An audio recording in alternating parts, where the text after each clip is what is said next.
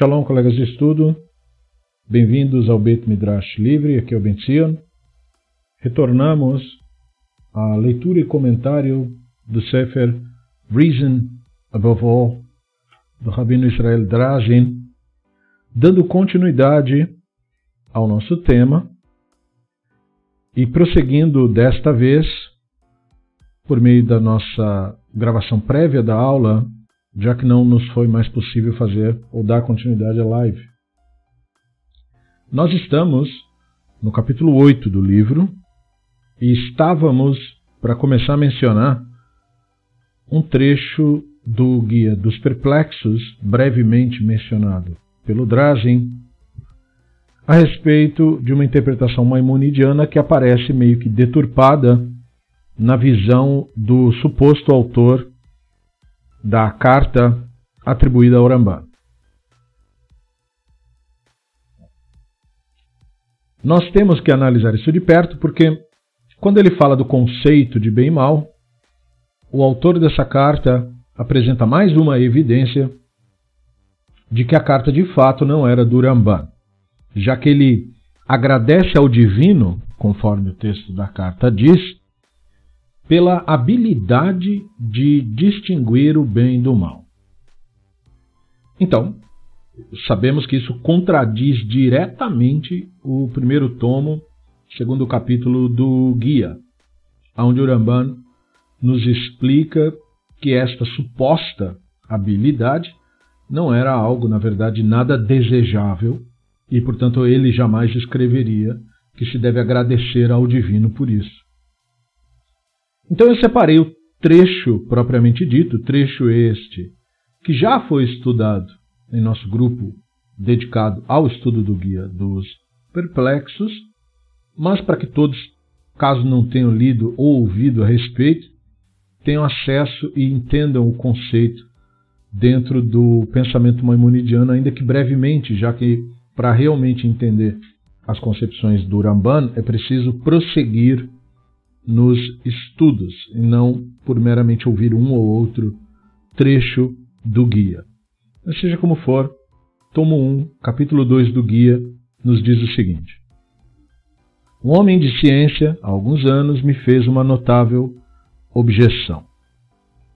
E já aqui eu quero comentar que no judeu-árabe que o Rambano utilizou, ele não chama o cara de homem de ciência. Essa é uma tradução que ficou popularizada e ela também tem reflexo na versão hebraica moderna dentre as traduções do guia, mas que na verdade a expressão teria sido algo que em hebraico traduziríamos como melamed, isto é, uma, uma pessoa estudiosa.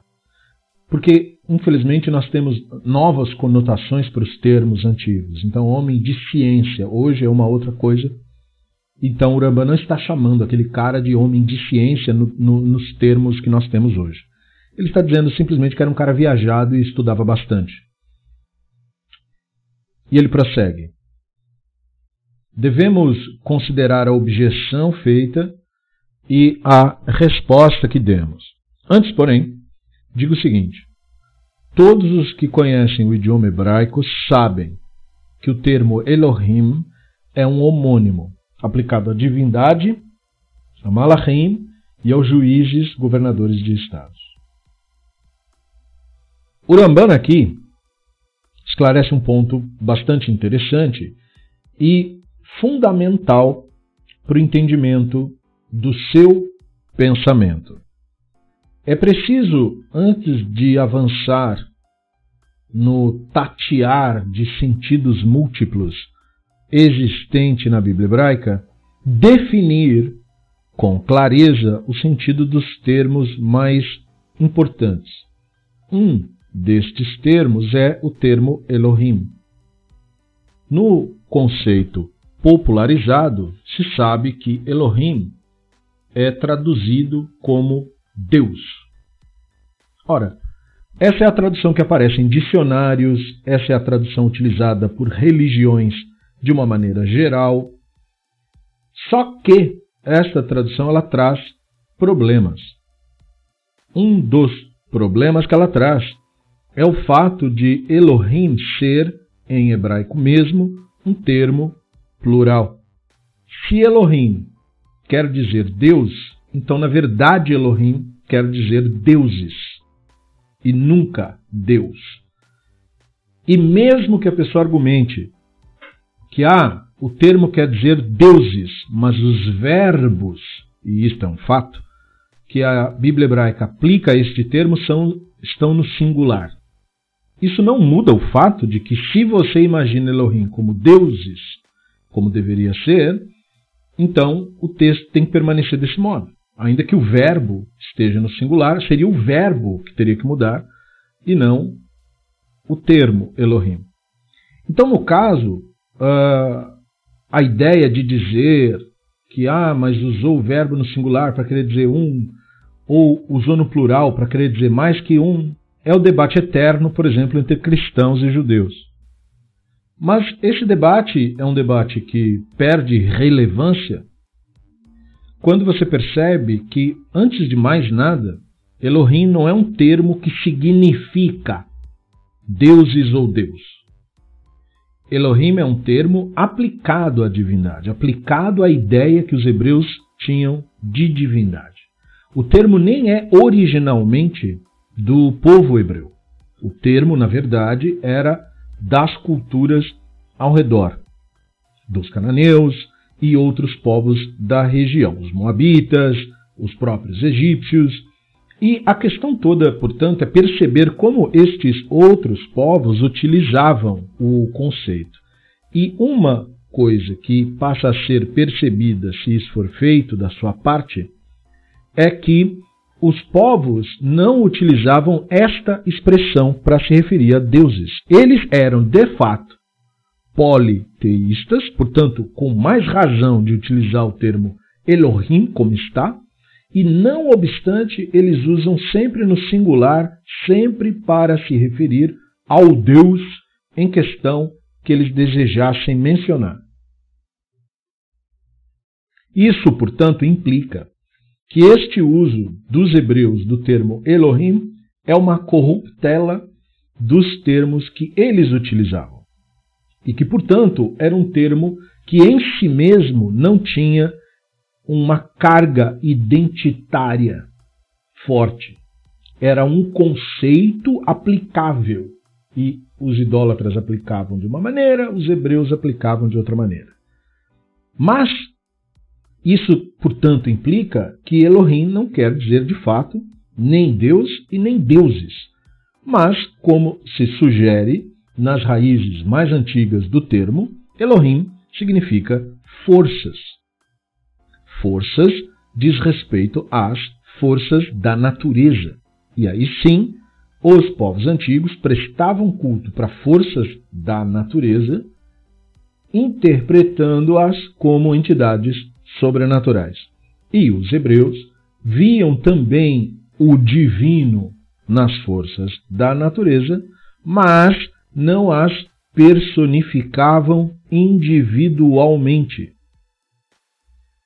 E é aí que está a questão que motiva o uso de Elohim no plural. Não porque está dizendo que são deuses, mas porque está dizendo que são estas forças e, portanto, impessoais que estão agindo. E daí fica justificado o uso do verbo no singular, porque não estamos mais falando de uma pessoa propriamente dita, mas estamos falando de algo impessoal, que é o Elohim, que é esta manifestação, digamos assim, da divindade em tudo o que acontece.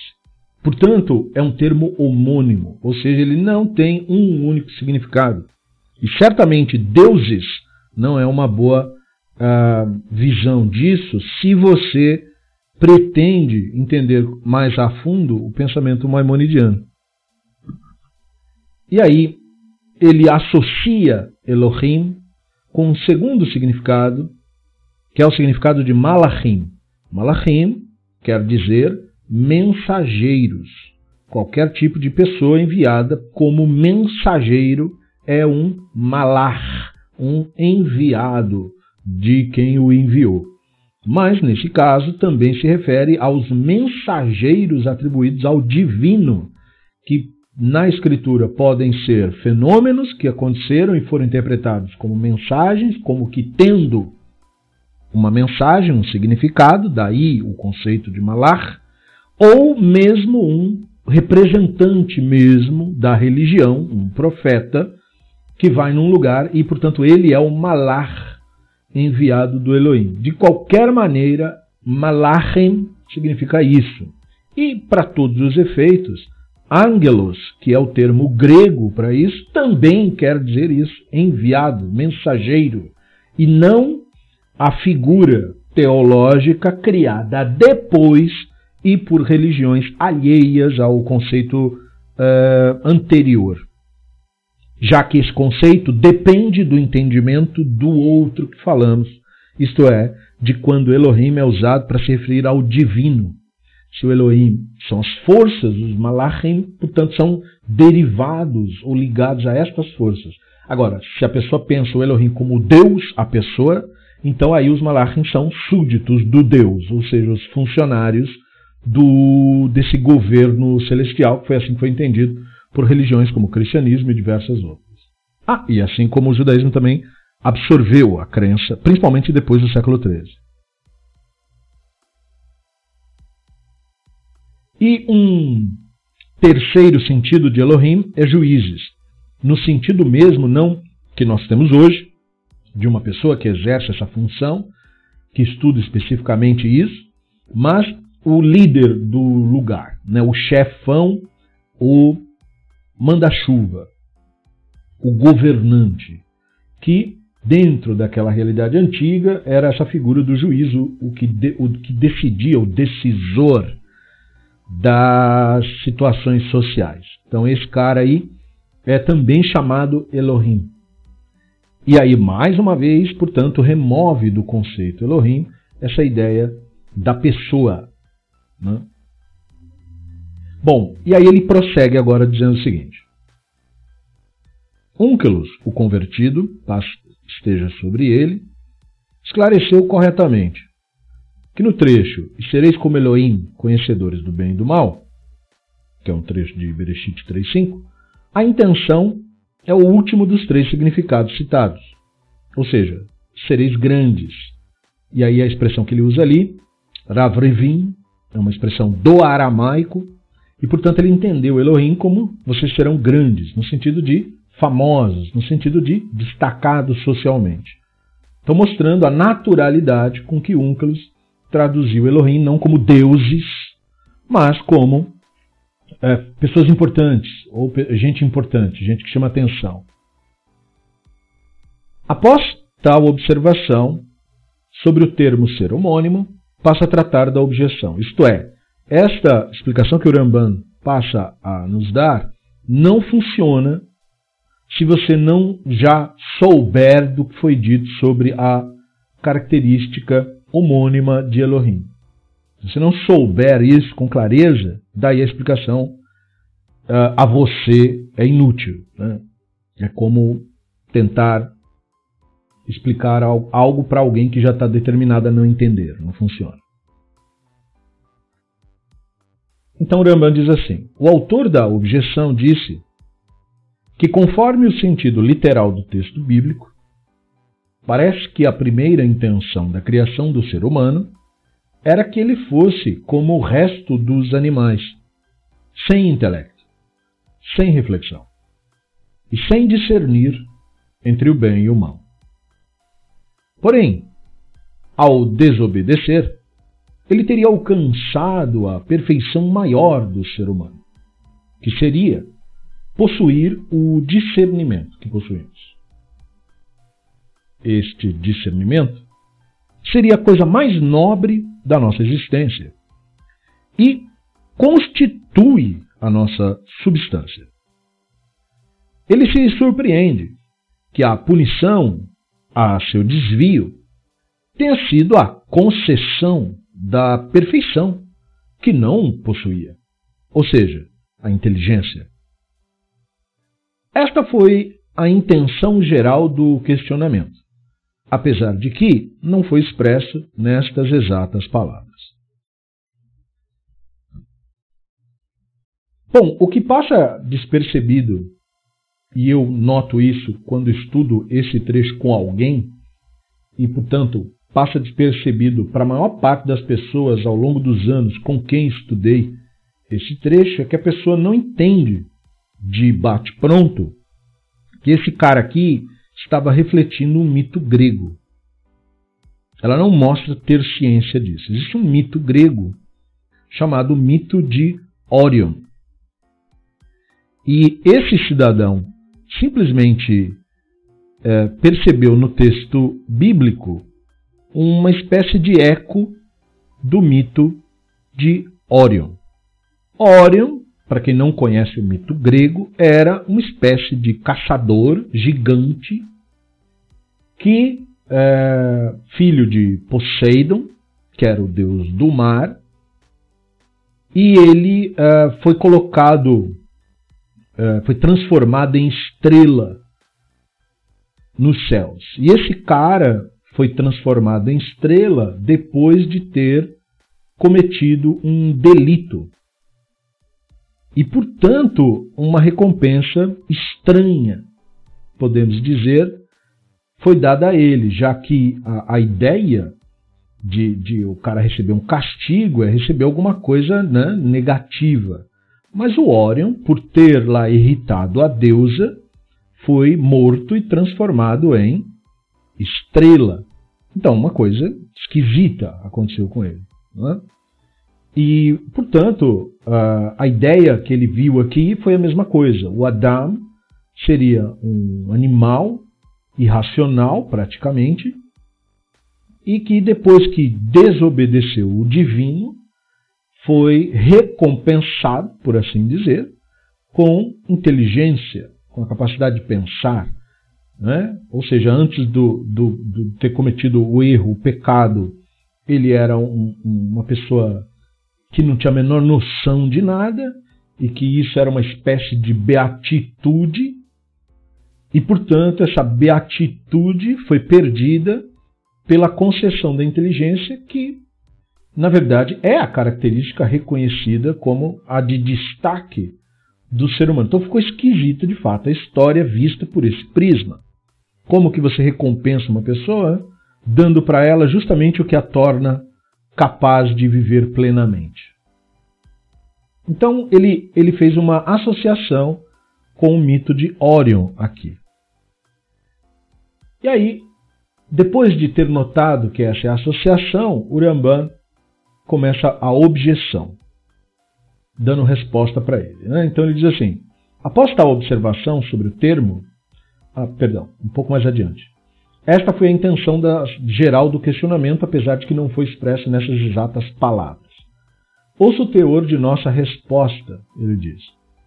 Você que examina as coisas com as primeiras ideias que lhe vêm à cabeça e pensa que compreende esse livro, que é o guia dos antigos e dos contemporâneos, porque dedicou a ele alguns momentos teus no intervalo entre bebida e sexo, como alguém que folheia um livro de histórias ou de poesias. Examine com cuidado o que eu vou te dizer e reflita nisso. Pois não é como você tinha pensado num primeiro momento, mas como ficará claro depois de ouvir o que tenho a dizer. O motivo pelo qual o Criador emanou sobre o ser humano e que constituía sua completude é o que Adão possuía antes de desobedecer. E por isso foi dito sobre ele que era imagem e semelhança do Elohim. E foi por isso que o divino se dirigiu a ele com ordenanças, como no trecho, e o Hashem Elohim o ordenou. Pois não se pode dar ordens aos animais ou aos que não possuem inteligência. É por meio da inteligência que ele discerne entre a verdade e a falsidade.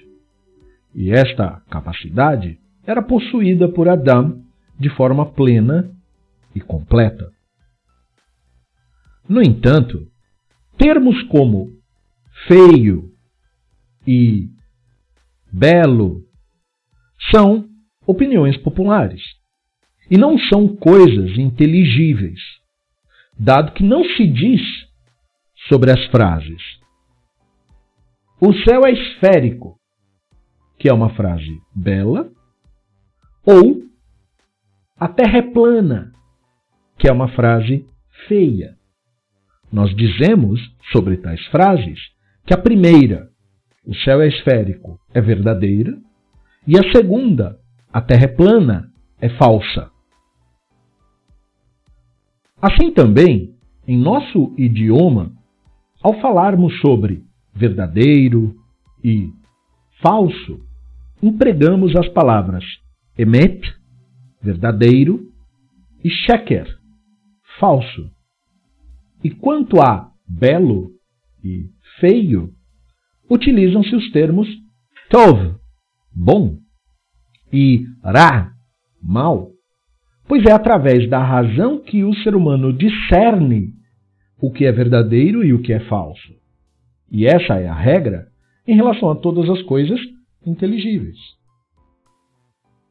Quando Adão estava em seu estado mais perfeito e completo, com a perfeição de sua natureza e de suas noções inteligíveis, pelas quais foi dito, e tu és colocado um pouco abaixo dos malachim, ele não possuía, de modo algum, a noção que se aplica a opiniões populares. Ele não compreendia nem mesmo o que há de mais claro dentre as opiniões populares, e tido como reprovável, que é a exposição das partes íntimas. Isso não era reprovável a seus olhos, e ele não compreendia o que poderia haver de reprovável nisso. E quando desobedeceu e se inclinou na direção dos desejos imaginários, dos prazeres dos sentidos físicos, como em e aquela árvore era boa para se comer e desejável aos olhos. Ele foi punido com a privação da compreensão intelectual mais perfeita. Assim, ele foi capaz de transgredir o mandamento que lhe fora dado justamente por ele ser dotado de razão. E só então obteve a compreensão das opiniões populares.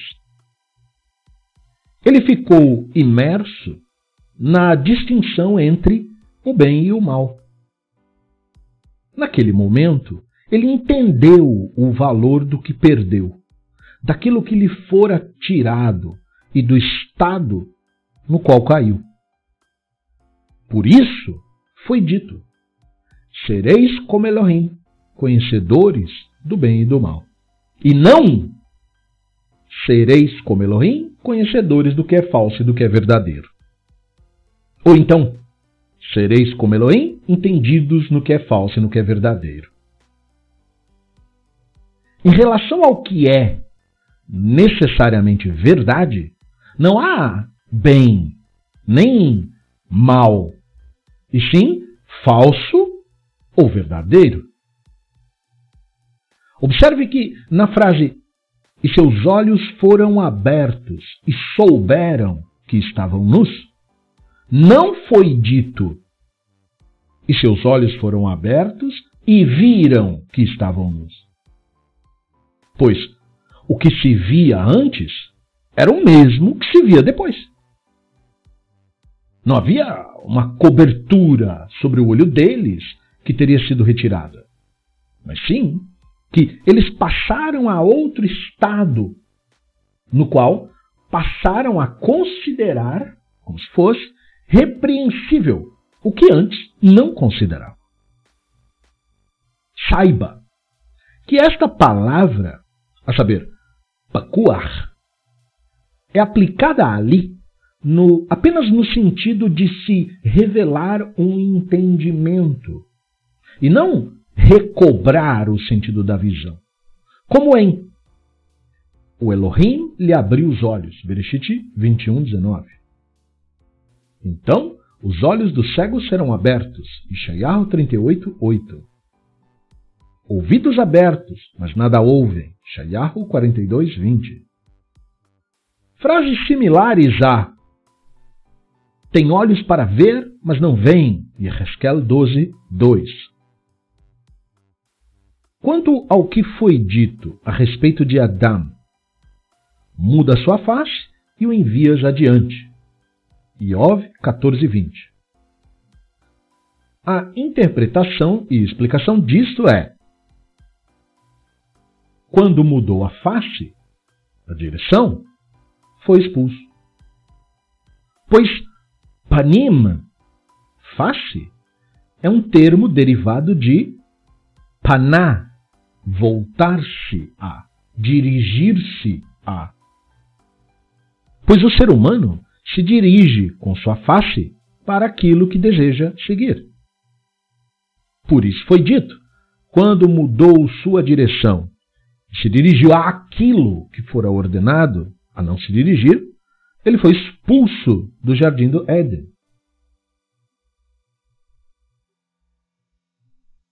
Esta punição foi equivalente à sua transgressão, medida por medida, pois lhe foi permitido comer as coisas agradáveis.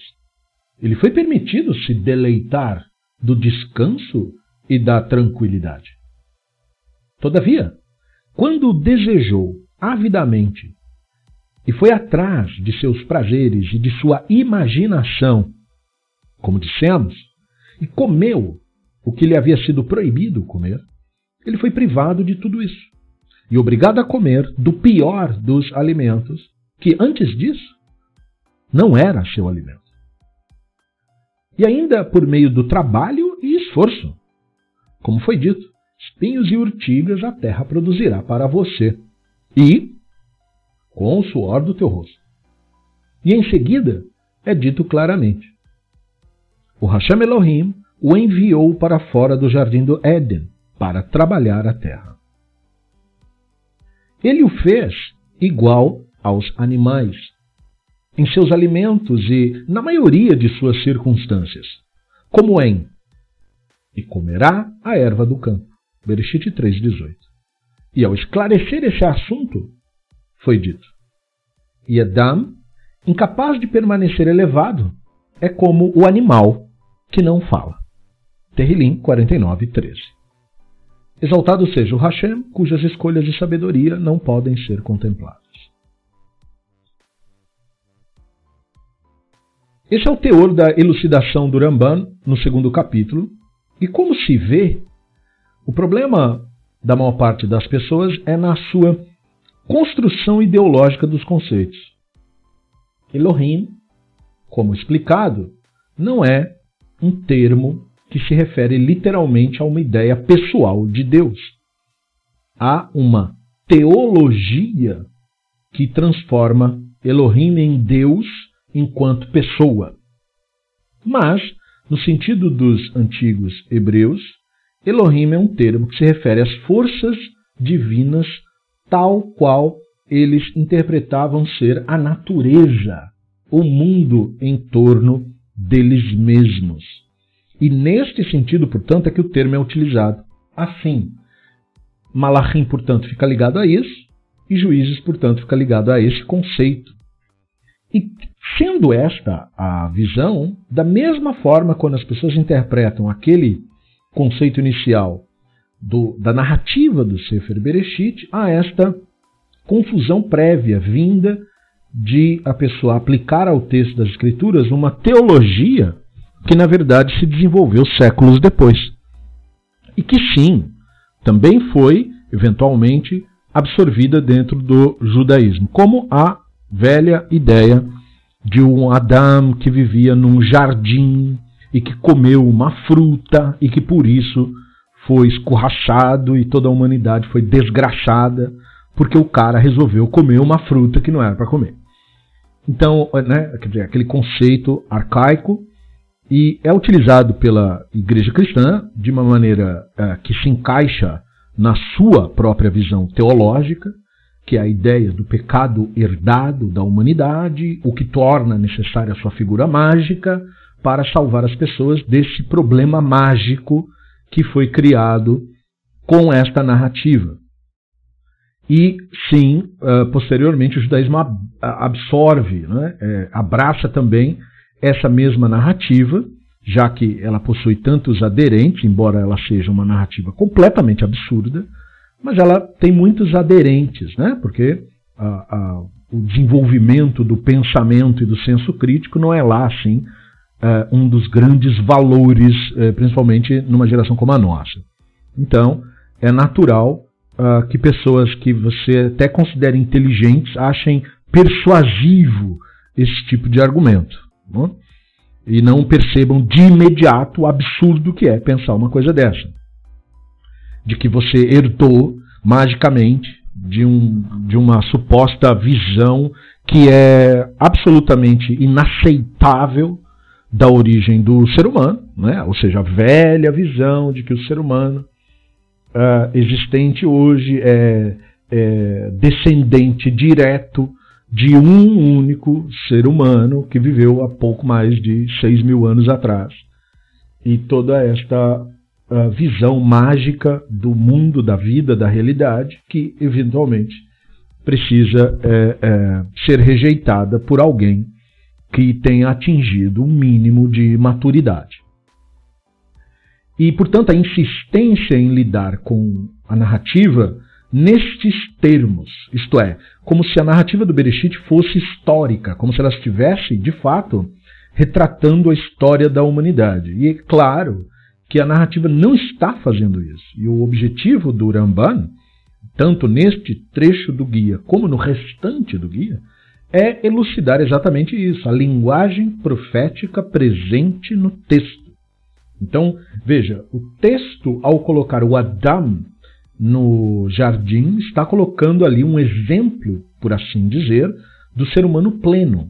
É por essa razão que o trecho do Bereshit que fala disso coloca o Adão em acesso ao divino direto, sem nenhum tipo de religião, sem nenhum tipo de ritual. Ele não precisava rezar para o divino, ele não precisava nem procurar o divino, já que o texto vai dizer que o divino aparecia lá eventualmente. Ou seja, esse é o ser humano pleno. E esse ser humano pleno, portanto, diz o Ramban, tinha, é, para ser pleno, suas plenas faculdades intelectuais. Ele não era como uma criança, como fantasiam alguns. Por quê? Porque os que fantasiam isso é, acham é, que estão preenchendo uma lacuna, já que quando a narrativa é, é, traz a ideia do Adam sendo formado do solo, aliás, o nome dele é por isso, né? ele chama Adam, porque ele é feito de Adamá, esse é o conceito. Né? Então, se Adamá é um termo que se refere ao solo, e mais especificamente para diferenciar do Eretz, que é outro termo, né? o Adamá se refere a solo fértil, que é, portanto, aquela terra para plantio. E a terra para plantio, em geral, é aquela terra preta, aquela terra fértil. É? E, e, já o termo Eretz é terra no sentido de terra mesmo, no sentido de inclusive de, de, de, tanto de local, né, de, da minha terra, minha terra natal, país, né, como no sentido de punhado de terra, né, de que você joga em alguém. É, mas não no sentido de Adamá. Adamá é mais uma coisa mais pro, relacionada ao plantio. E, portanto, Adam recebe o seu nome da terra fértil. E, portanto, Adam quer dizer terráqueo, em vez de querer dizer humano. E, e, e essa diferença é importante, porque, portanto, é, é, o, o, a narrativa liga o Adam ao mundo de uma maneira indissociável, já que o nome dele vem do mundo, por assim dizer. Não? E aí, esse é o ser humano pleno. O ser humano, portanto, que se vê como um com o mundo. E daí, portanto, isso quebra a narrativa de o anseio do, do, do elevado espiritual seria ir para outro mundo, como se fosse. Não. O ser humano pleno inclusive tem o seu nome derivado do mundo, de tão unido que ele está com o mundo. Portanto, o Adam não tinha nenhuma pretensão de ir para nenhum outro mundo. Ele já estava onde ele deveria estar. E aí, portanto, entram uh, uma série de análises que o Rambam vai fazendo sobre a maneira como a narrativa coloca a cena, né? com sutileza. Eh, ele menciona o fato de a narrativa ter dito que o Hashem Elohim ordenou. Só isso é digno da nossa atenção, o Rambam diz. Porque essa ordenação, você fazer isso, você ordenar alguém alguma coisa, implica que aquele que está sendo ordenado tem inteligência para interpretar o dito, para, portanto, entender o que aquilo significa, e que não faria sentido dar isso a alguém que fosse, é, é, embora figura é, adulta, fosse é, com a mentalidade de uma criança de 4 anos. Isso não faria nenhum sentido, né? seria é, absurdo, para dizer o mínimo. Então, e aí ele começa a elucidar que a, a, a, pessoa que cometeu o erro não prestou atenção no conceito. Né? Então ele dá dois exemplos de frases. Né? O céu é esférico. Era uma frase já dita pelos gregos. Né? Os gregos já viam a, a visão aristotélica dos céus como uma abóboda uh, uh, esférica. E, portanto, no, uh, o, o outro conceito que vem em seguida que a Terra é plana, para os gregos era um absurdo. Os gregos já tinham noção de que o planeta não era plano coisa nenhuma, por simples questão de geometria. E, portanto, ele diz: você não diz que a frase a Terra é plana é uma frase feia. Isso é bobo. Né? O que você diz é que isso é errado. E, e portanto, você tem que usar a sua inteligência para analisar o que é verdadeiro e o que é falso. E aí, portanto, quando ele diz isso e coloca, portanto, sendo uh, esta característica, a plenitude do ser humano, ele descarta a narrativa de dizer que quando o texto fala de, da existência de uma árvore que tinha um fruto, chamado pelo estranhíssimo nome de fruto do conhecimento do bem e do mal, ele está, portanto, nos alertando à linguagem peculiar da Escritura. Por que ela está dizendo que o fruto tem esse nome esquisito? Porque ela está uh, contrastando esse com o outro. Porque, para quem é leitor atento do texto, perceberá que não havia duas árvores no jardim, havia muitas árvores no jardim, mas havia uma árvore no meio do jardim. E em momento, eh, a Escritura diz que no meio do jardim havia a árvore da vida, e neste mesmo lugar, no meio do jardim, havia a árvore do conhecimento do bem e do mal. Portanto, é em relação ao, à vida que está o conhecimento do bem e do mal. E, deste modo, a árvore da vida era a árvore que o Adão deveria ingerir, portanto, internalizar, e ele escolhe, em vez de consumir ou continuar a consumir a árvore da vida, ele escolhe a árvore falsa. Portanto, a vida está para a verdade e o falso está para árvore do conhecimento do bem e do mal. Portanto, o conhecimento do bem e do mal é um termo irônico da Escritura. É um termo que, é, para justamente fazer referência ao que Urambano está chamando de conhecimento popular, das coisas que são geralmente aceitas.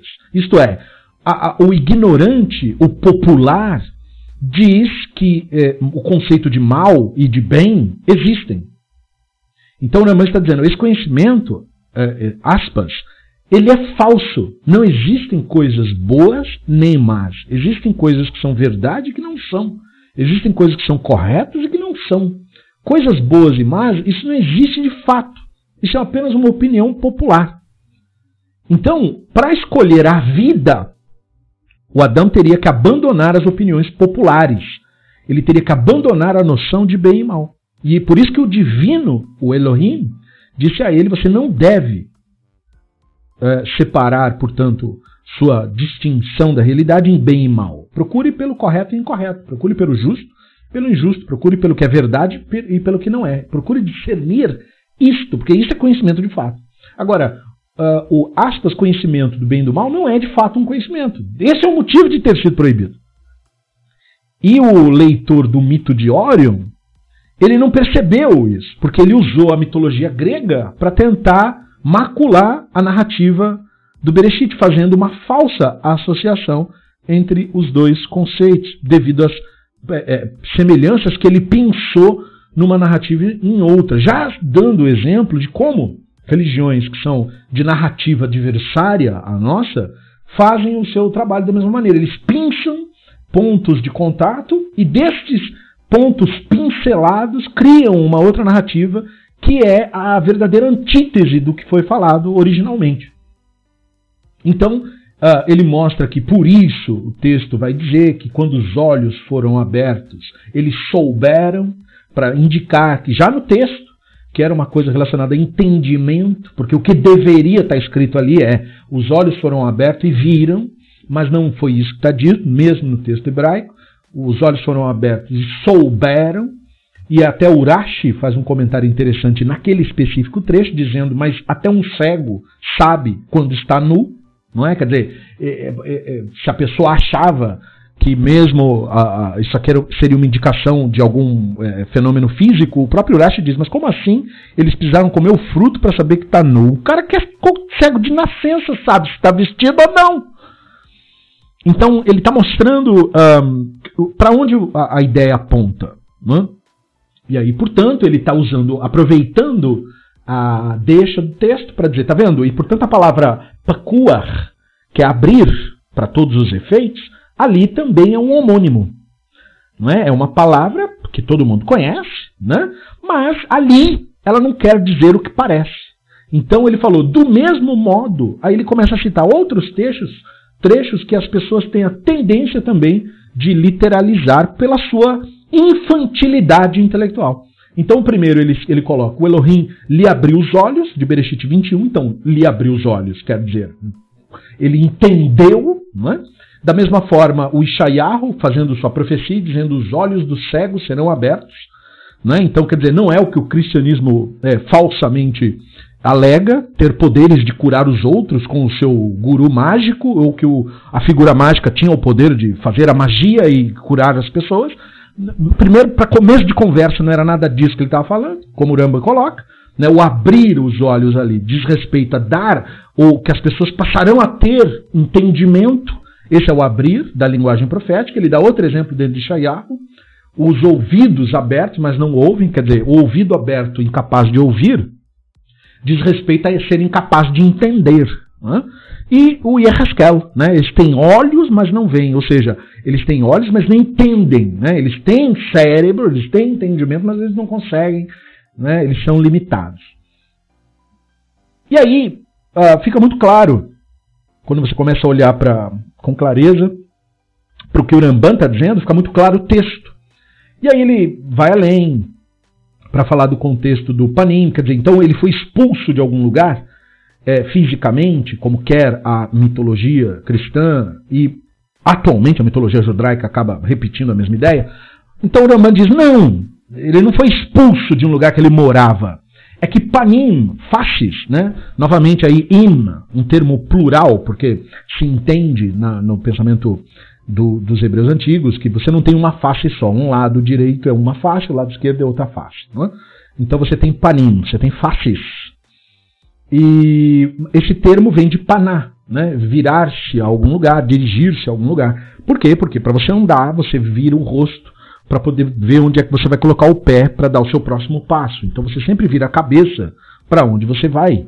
Então esse é o motivo da terminologia ser usada assim. Ele foi enviado, né? ele foi é, é, dirigido para outro lugar. Ou seja, mudou o entendimento dele, sua percepção da realidade mudou e é por isso que ele é descrito como que expulso.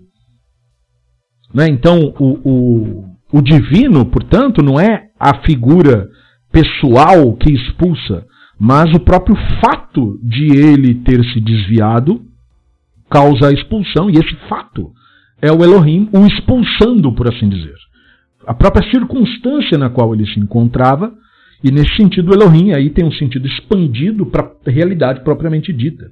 E aí, quando eu quero contar isso dentro de uma narrativa que eu estou seguindo, eu coloco essa figura, o expulsou. Né? Por quê? Porque ele se expulsou, por assim dizer, já que foi ele mesmo que é, mudou o seu entendimento, saindo de um entendimento da realidade que era pleno, que era adequado, que era justo, para esse entendimento fantasioso que perdura até hoje, que é a, a ideia de você a viver essa dicotomia de procurar o bem e o mal, aonde quer que você olhe ou o que quer que você pense.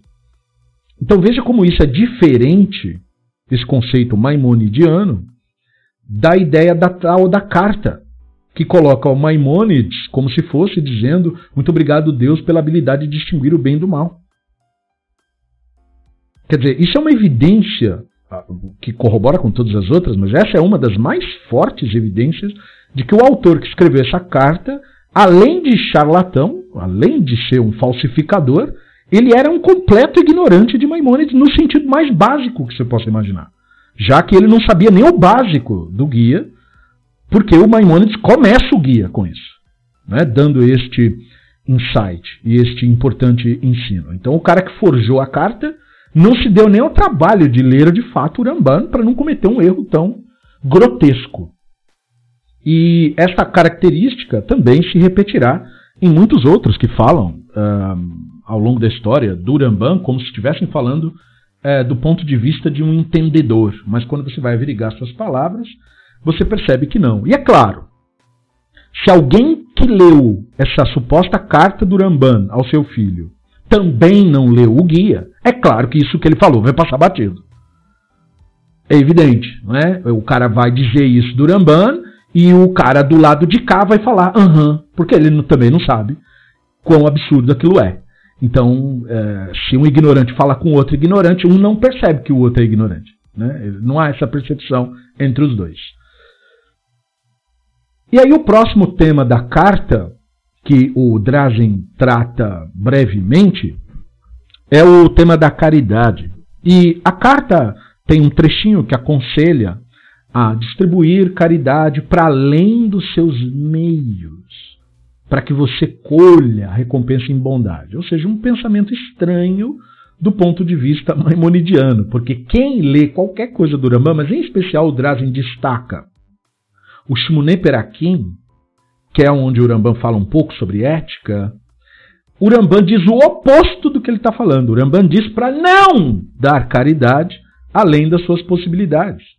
É um dever judaico dar caridade. É verdade. Você tem que financiar estudo de Torá, você tem que financiar é, é, é, pessoas que estão precisando de auxílio financeiro, você tem que a, alimentar pobre, vestir quem não tem o que vestir, mas não além das suas capacidades, ensina o Rambam.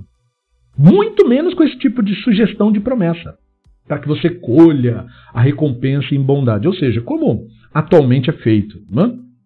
Quando, hoje em dia, quando se fala de é, caridade, diz respeito, na verdade, a você ser convidado a dar o seu dinheiro para que instituições religiosas construam mais prédios para poder tomar mais dinheiro, que será usado para construir mais prédios para poder tomar mais dinheiro. É isso que, aspas, caridade quer dizer hoje. Né? Você faz uma caridade muito maior, ajudando realmente alguém necessitado, com uma compra, de fato, é, provendo vestimentas para crianças que não têm o que vestir de fato, ou financiando os estudos para quem não tem meios de conseguir é, pagar estudos, por exemplo. Isso é caridade de fato. Né? E você não deve fazer isso além das suas capacidades, não. Não é isso que o Ramban diz. Então, isso é mais uma evidência de que essa pessoa que forjou essa carta não tinha boa noção do pensamento maimonidiano, mesmo para representá-lo de maneira falsa. Uh, e agora sobre o Shabat. De acordo com a carta, diz o Drazen, o Ramban teria dito que a divindade deu o Shabat aos israelitas como mandamento por ter duas lições, ele fala. A primeira seria dizer que o Shabat nos faria, ele diz, desistir de nossas labutas do mundo, os quais, dado nosso cansaço, nos privariam do entendimento divino e de nossa consagração a seu serviço. E a segunda lição seria que o motivo da observância do Shabat seria para que nos santifiquemos por meio do envolvimento em coisas espirituais. Este seria um dia para a perfeição de nossas almas, para servir e conhecer o Senhor. Bom, o Drazen coloca: não é preciso muito esforço para compreender que tais declarações são inconsistentes com as declarações do Ramban no Guia dos Perplexos. No tomo 3, capítulo 32 e repetido no capítulo 40, Urambana escreve que o principal objetivo da lei do Shabat é ensinar a concepção de que a divindade criou o mundo. Isto é, Urambana explica que a ideia de haver um Shabat, inclusive é mencionada já no Sefer Bereshit, porque o autor daquela narrativa pretendia com ela, além dos ensinos envolvidos que mencionamos brevemente, é, trazer este conceito geral da parte da tradição judaica clássica, dizer que o universo teve um princípio. É isso que significa dizer que a, é nossa concepção de que a divindade criou o mundo. Não é dizer que o mundo foi criado há seis mil anos atrás. É dizer que o universo tem um princípio. A própria ideia de quando foi esse princípio é uma ideia muito posterior e que foi bastante especulada pela mística e que uh, depende muito de como você analisa as narrativas da escritura. Porém, o conceito é o de dizer, ao contrário, portanto, da filosofia grega, por exemplo, que dizia que o universo era eterno, é dizer que não, o universo não é eterno, o universo tem princípio. Esse é o objetivo, portanto, da narrativa do Bereshit, a inicial, e da menção do Shabat naquele contexto. E aí, com isso em mente, já vemos que não tem isso de envolvimento em coisas espirituais. E aí o, o Drazen continua. No tomo 3, capítulo 43, ele repete esta elucidação, adicionando que o ritual, ao mesmo tempo, proporciona um tempo para descanso. Isto é, tem uma finalidade social, o Shabat, uh, de fazer com que a pessoa pare um pouco do, do seu corre-corre para que a pessoa reflita, para que a pessoa é, faça isso pelo menos uma vez na semana. E no segundo tomo, 31, o Drazen cita o Ramban dizendo: o Shabat tem, portanto, um benefício duplo. Nos dá concepções corretas, aí no caso é o universo ter um princípio, e também promove o bem-estar de nossos corpos. Por quê? Porque força, por assim dizer, a pessoa a cessar a correria e reservar um dia para reflexão, estudo, confraternização com amigos, familiares e tal e tal. Então veja, nada é dito sobre almas, da parte do Ramban, nada é dito sobre poderes mágicos, que é o que o cara quer dizer com é, é, envolvimento em coisas espirituais, é, porque para ele a espiritualidade é mágica e para nós é intelectual, então não estamos falando da mesma coisa, em torno de rituais quaisquer que sejam. Então não é que o Shabat para o Ramban tenha nenhum poder mágico de fazer nada, mas sim que o Shabat é uma coisa importantíssima, porque tem um dos princípios fundamentais da tradição judaica clássica, que é a afirmação de que o universo tem um princípio e que não é eterno, como diziam os gregos, e também ele tem um benefício social um, um, uma ética envolvida nesse processo de que a vida não é uma busca incessante pelo que falta, você tem que pausar, você tem que parar. E você tem que fazer isso de uma maneira, digamos assim, ritual. Você deve fazer isso, porque se você não criar um ritual que force você a fazer isso, você não consegue fazer. Tá? Você é, é, é, é suplantado pela busca incessante pelo que falta. Então você deve parar e tirar esse dia de pausa para refletir sobre essas coisas. Bom, o próximo tema é a ideia de alma, que ele fala brevemente também. Falando sobre o Shabat, a carta enfatiza a ideia de aperfeiçoar nossas almas, que, é, é, é, falando de uma maneira franca, é dizer que nós temos que aperfeiçoar um fantasma que por acaso teríamos em algum lugar de nossos corpos ou dentro da nossa cabeça. Enfim, no, o lugar correto desse fantasma é na imaginação de quem acredita uh, nessa loucura né, de que somos fantasmas presos em, em corpos uh, de carne, enfim, e todas as fantasias a isto relacionadas. Uh, e que isso daí seria o envolvimento com as atividades espirituais, que portanto seria aquela velha ideia né, da, da, da, mágica que está em toda parte, aí a nossa, o nosso fantasma conseguiria, digamos, drenar essa mágica que está em toda parte. Estas concepções, o, o Drazen enfatiza, e eu também, não são maimonidianas, de modo algum. Não há crença em fantasmas, em Nuramban, exceto quando ele está falando verdades necessárias, quando ele manda cartas, aí ele usa esse tipo de linguagem. E, mas fora isso, não há crença em fantasmas.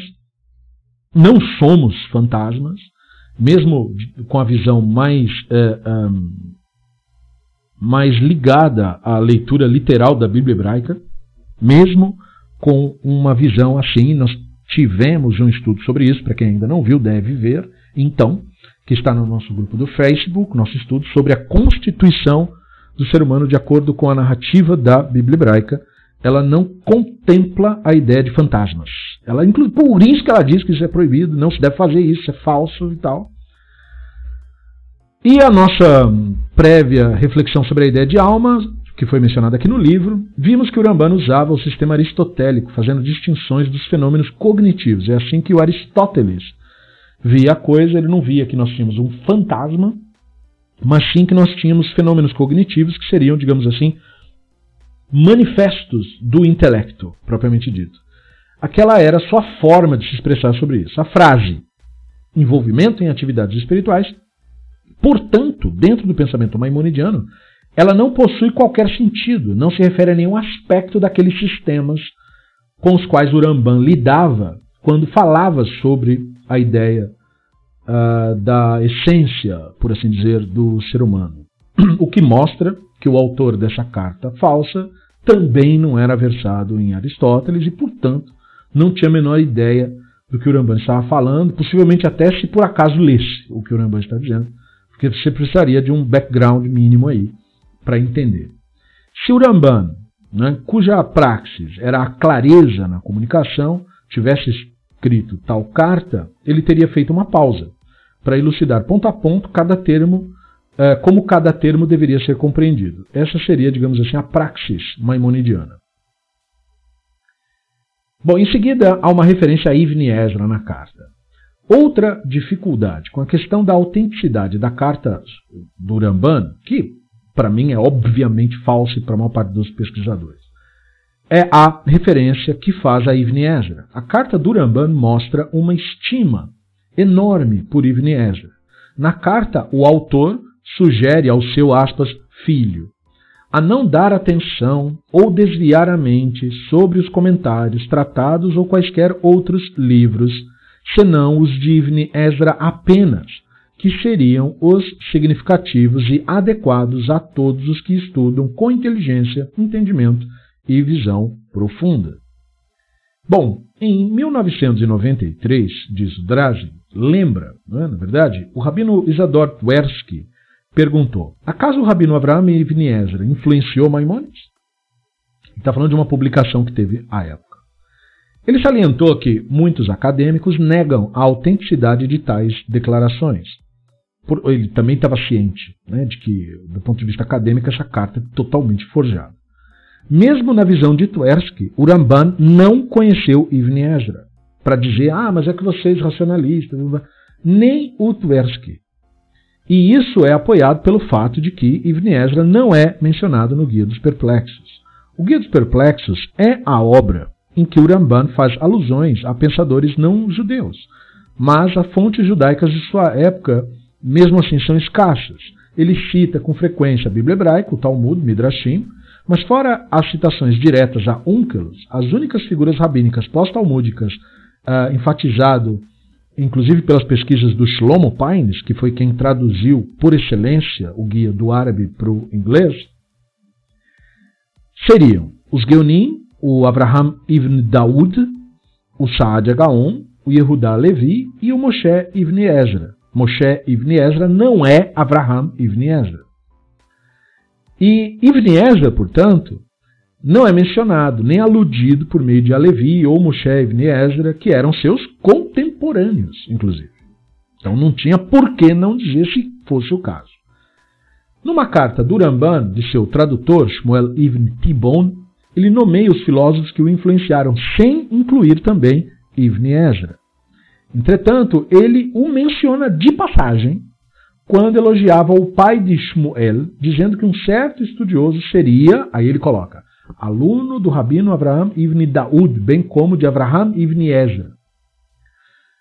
É possível que o Ramban tenha chegado a ouvir falar, portanto, de Ibn Ezra e talvez, quem sabe, até apreciado algum texto de Ibn Ezra.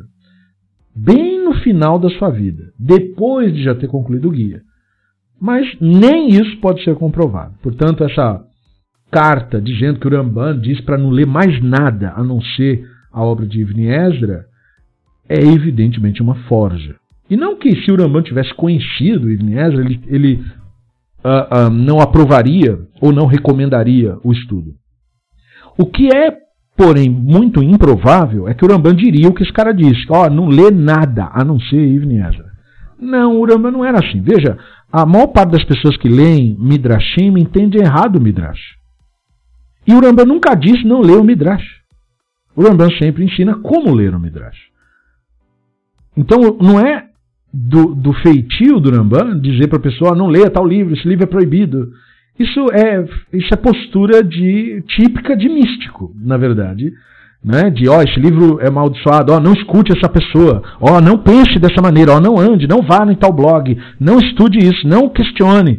Isso é a atitude do ortodoxo, isso é a atitude do autoritário. O Rambam não tinha esse tipo de procedimento.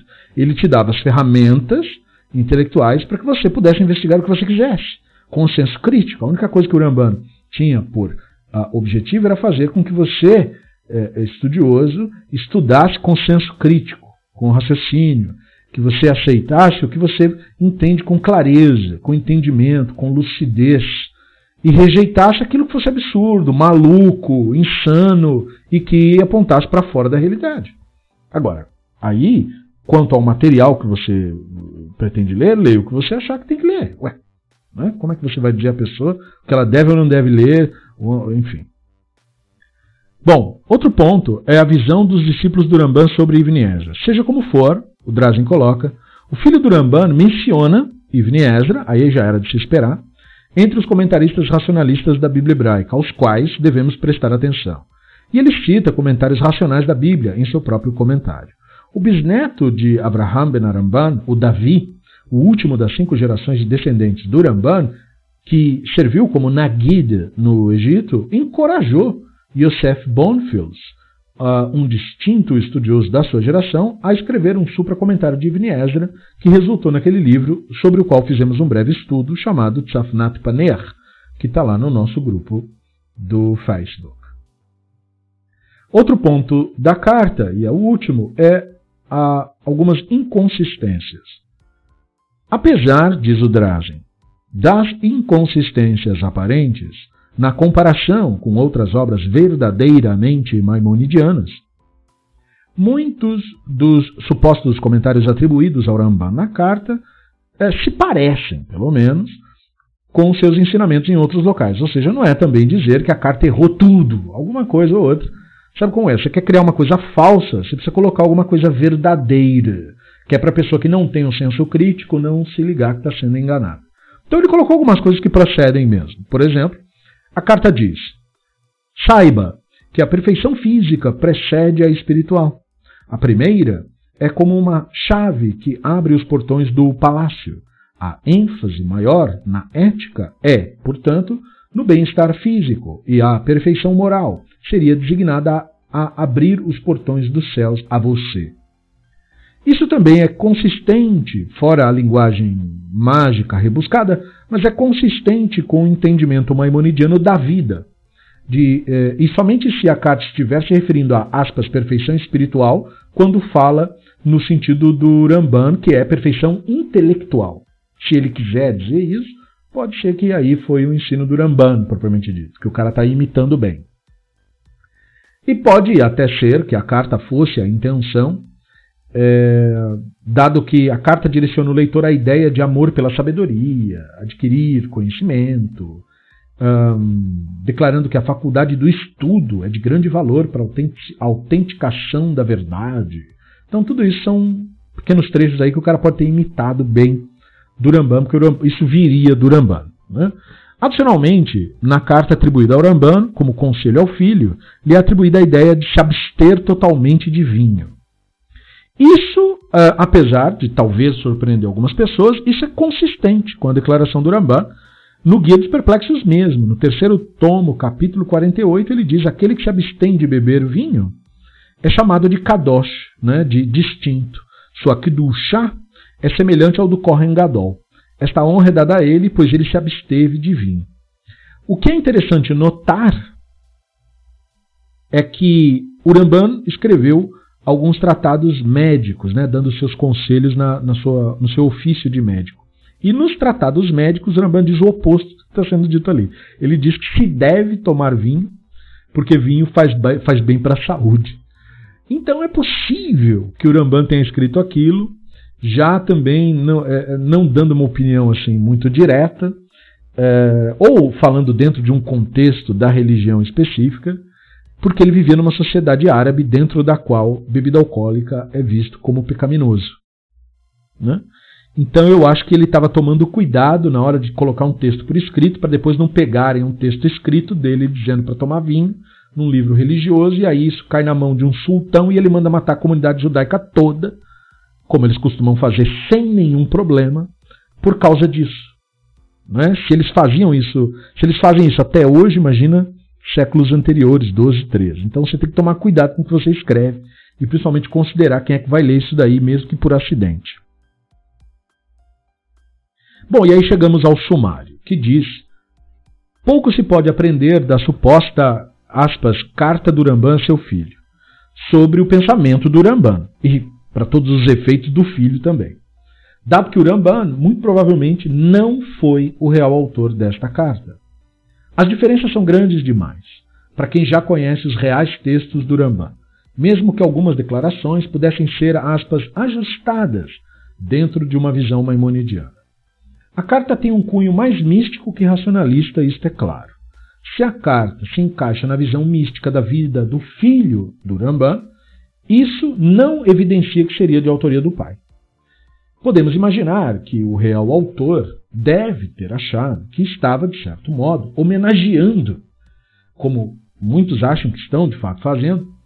Hoje em dia, por exemplo, obras que são censuradas, banidas, rasuradas, é, é considerado por essas pessoas é, irracionais como um dever religioso. Eles estão fazendo alguma coisa em nome dos céus, eles imaginam.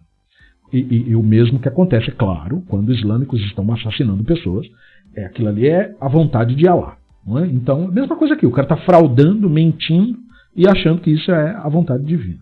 Então veja como esse conceito de vontade divina é perigoso. Né? E aí, portanto, ele achou, provavelmente, que estava homenageando Uramban, mas tal autor certamente falhou absolutamente em compreender os ensinamentos do mestre que ele tentou homenagear. Aspas aí, né? Que isso daqui é, na verdade, uma tentativa de profanar o nome do Uramban.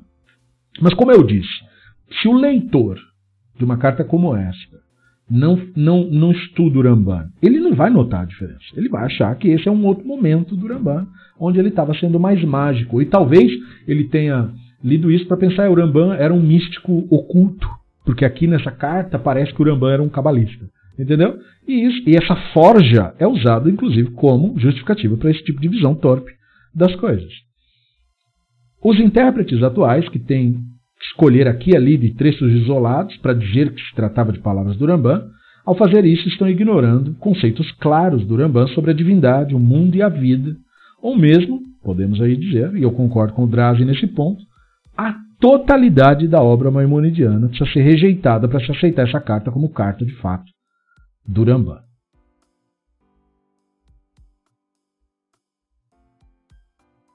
Dito isso, nós concluímos esse capítulo do livro. O oitavo capítulo está finalmente concluído. E no nosso próximo áudio sobre isso, nós entraremos no nono capítulo, que vai tratar um pouco sobre o legado do Uramban, isto é, falaremos sobre os descendentes dele. Eu agradeço a você que me acompanhou nesse momento, nessa nossa hora eu, se você tiver alguma dúvida, algum comentário a fazer, o espaço no Facebook serve para esse propósito, bem como o nosso grupo no Telegram. que serve também a este propósito, se você desejar participar. No mais, eu agradeço aos nossos colaboradores, participantes e aguardo vocês numa próxima aula que, Besrat Hashem, nós eh, daremos continuidade ao estudo do Sefer Morene Nevuchim. Até a próxima aula. Lehitraot. Shalom Brachot.